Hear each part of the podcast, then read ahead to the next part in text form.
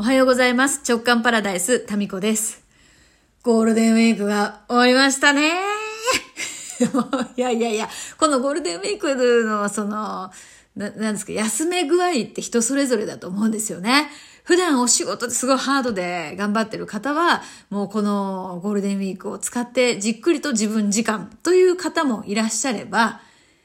子供たちが休みだったり、夫が休みだったりすると、いつも以上に大変だよっていう私みたいなパターンですよね。まあ大変っていうか、いつもと違うペースですね。だか自分の思い通りの時間の流れにはなかなかならない、まあそこも面白さとか、それもまた幸せな、えー、ことかもしれませんけど、で、昨日はですね、子供たちと一緒に、あれはなんかアスレチックの施設に行ってきたんですね。なんかスポーツ系のボーリングとか、ボルダリングとか、トランポリンとか、セグウェイとかですね。あとまあ温泉もあるのかな。そういうのがいろいろこう一つの施設内にあるっていう施設が、えー、あ、あるんですね。知らなかったんですけど。まああんま興味ないんで、そういうのね。自分一人で行くっていう感じではないので。あとバッティングセンターもあるか。そう、そういうところがあって、で、そこに昨日はボーリングに行ったんですよ。ですけど、ボーリングが何かイベントやっててですね、貸し切りで、ボーリングができなかったので、アスレチックという、私がもう本当に嫌いなアスレチックですよ。もう怖いんですよ、本当に。そこに行ってきて、トランポリン、網網のトランポリンみたいなのがあってですね、そこにですね、あの、行ったんですね。で、ただぼーっとね、見てるだけっていう、そういう料金設定はなくって、外の炎天下のですね、すっごい暑いとこにひたすら座っとくか、それか子供たちと一緒にそこに入るか、どっちか二択だったんですね。で、まあ、外でね、ぼーっとしとくのも嫌なんで、まあ今、ウォーキングとかでほら、1日6000歩歩くっていうのが一つの目安にしてるので、まあちょっとでも歩数を稼ぐことになるかなと思って、一緒にですね、私も入ったんですね。まあこれが、もう本当に思いのほかハードでございました。で、そこのさ、料金の、そう、入り口で私結構笑っちゃったのがさ、あの、70代からシニア割引があるんですよ。で、いくらだったかな？ちょっと安くなるんですよね。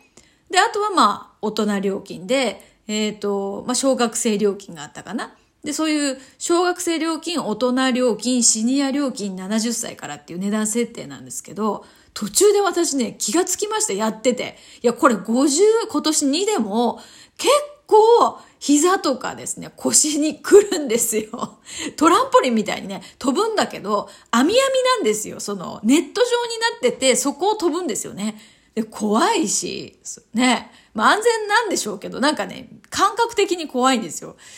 いやー、で、子供たちがいっぱいね、いる中で、で、他の人が飛ぶと、自分の足元が揺らんで、揺らぐんですよね。で、そういう不安定な中ですね、行くんですけど、私ね、これ、70歳でこれって、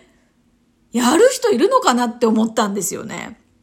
いや、むしろ、70歳以上は、もうこれ入場制限した方がいいよね。本当に行きますかっていう、健康大丈夫ですかっていう、ね。途中で引き返すなんていうことができない場所もあるんですよね。えー、腕の力で、だけで乗り切っていくみたいなところも少しあったりして、70歳以上はちょっとね、割引っていうか、やめた方がいいよねって思いましたね。60代のヨッシーでも結構これ、厳しかったんじゃないかな、と思いました。ねすごいね。でも今70歳って言っても人それぞれですからね。私、50代の私以上にお元気な70代もいらっしゃいますから、ね、割引、シニア割引。ちょっと私はお勧めできないですね。70代の方には。50代もちょっと、いや、今日なんかもう、痛くなるかなと思ったら、今んとこ痛くはないけど、まあ、中1日置いてきたりするんでしょうかね。時間差で。まあそういういつもと違う流れでいつもと違う刺激っていうのは、まあある意味ね、えー、脳にも何かリフレッシュって意味でもいいのかもですね。だから何かね、ストレスに感じてることってまあ人それぞれね、生きてりあるじゃないですか。で、このね、ストレスの解消法って、まあこれ私の個人的な意見ですけど、その一方方向だけに同じストレスがかかりすぎると辛くなってくるんじゃないかなって思うんですね。ですから、そのストレスの解消法の一つとして、別方向のストレスを自分にかけるっていう、別ジャンルのって言ってもいいかもしれないですね。これはね、ある意味、打ち消し合ってですね、ストレスが緩和されるんじゃないかなって、まあ、これ私の経験上そう思うんですよ。例えば、そうだな、学校でのストレスっていうのを、バイトでのストレスっていうことで打ち消し合うとかね。まあ、これ高校の時の学校がもうすごい大嫌いだったので、あのー、もう学校ってほん体罰とかもあってですね、すごい嫌だったんですよ。で、その学校厳しくて体罰があるっていう学校のストレスと、その時バイトをしてたんですよね。まあ禁止でしたけど、こっそりやっていて、そのバイトでの、まあいろいろとですね、お仕事をまあ、できませんからね、高校生で。まあ、いろいろとこう、あの、大人の方から指導をいただいたりとか、お客様からのこう、ちょっとしたクレームとかに対処するストレスってあるけど、学校のストレスとは全然違う種類のストレスなんですよね。で、これによって、あの、ストレスかけるストレスが、もう倍々になっていくかっていうと、意外とそうではなくて、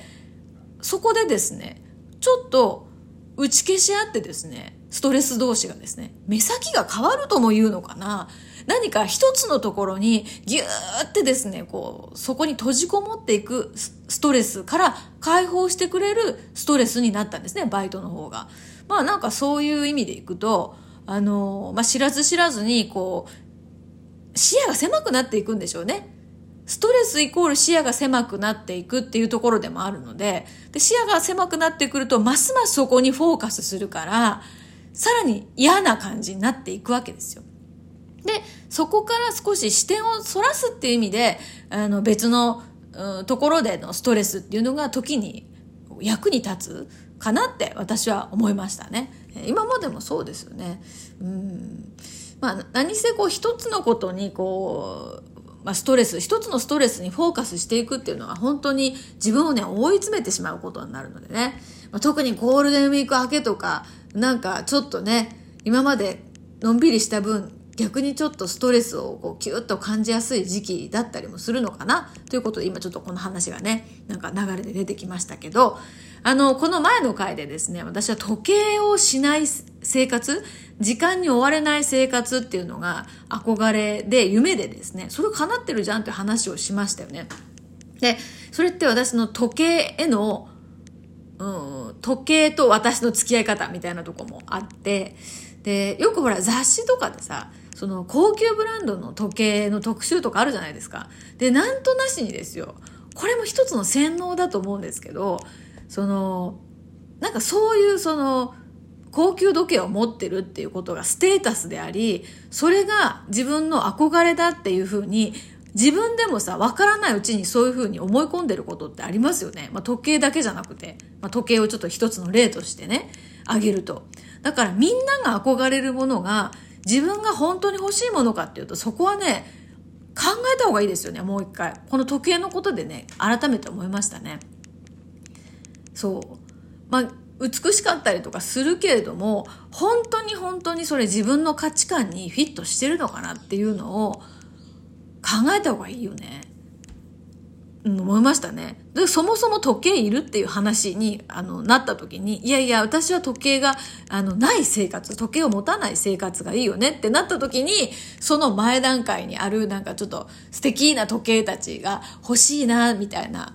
思い込みですよね。これってだから、マスコミとかさ、そういうこう、何ですかね、消費をさせようという、そういう広告ですよね。広告によってのある、ある意味のこう思い込まされてることですよね。だって雑誌ってさ、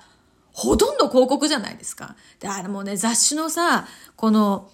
キャッチコピーとか見てると結構私ね、笑っちゃうんだけど、マストアイテムとか、これないと絶対ダメみたいな、そういう、こう、煽るじゃないですか。これがね、知らず知らずのうちに、なんかブランドの時計イコール自分の価値も上がったような気がするみたいなね。まあそういうふうな使い方もありますけど、うん、でも根本的には、その自分に価値があるわけだから、自分が持ってるものが全てが価値があるわけですよ。でも自分に価値がないっていう基本的な思いがあるから、その外側の、例えば高級時計とかみんなが持っている憧れのものを持つことによって自分の価値も上がったような気になるっていう。ここは大きな違いですよね。まあでもね、実際にはそういうこう、見た目っていうのもお仕事していく上とかすごく大事になりますから、それを分かった上でそれを利用するっていうのはありですよね。高級なものを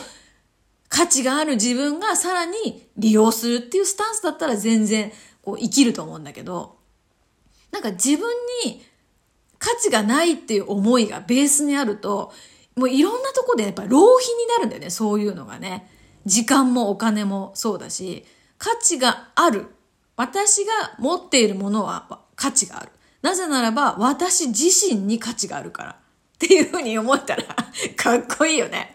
だから私が着ているジャージは最高みたいなね。うん、なんか私が着ている20年ものの T シャツかっこいいでしょみたいな。私が持っているジムに世界一かっこよくないみたいな。まあちょっと人から見ると勘違い野郎ですけど、それで自分の幸福度が上がるならいいんじゃない？そう、そうするとさ、物とかで自分の、その、自分をさ、ハリボテにしないっていうことだよね。もともと価値があるんだから、むしろ、そのハリボテ感を捨てていったら、すごく輝き出しますよっていう、そういうことだ時計だから一つ取ってみても、自分と物との関わり方、まあ、そういうものを深く、深くですね、見ていくと、もう本当に発見がありますよね。自分が自分に対してどんな風に思ってるのかっていうことですよ。なんかもう身近なところにさ、ヒントがもう転がってますよね。だって全部自分が見てる世界って自分のフィルターを通して見て感じてるわけだから、その感じたことをよく見ていくと自分がどんな思い込みを持ってるかっていうのが簡単にわかるんですよね。ということで、えー、ゴールデンウィークなんか自由だぜみたいな感じから始まった、えー、トークでございました。それでは。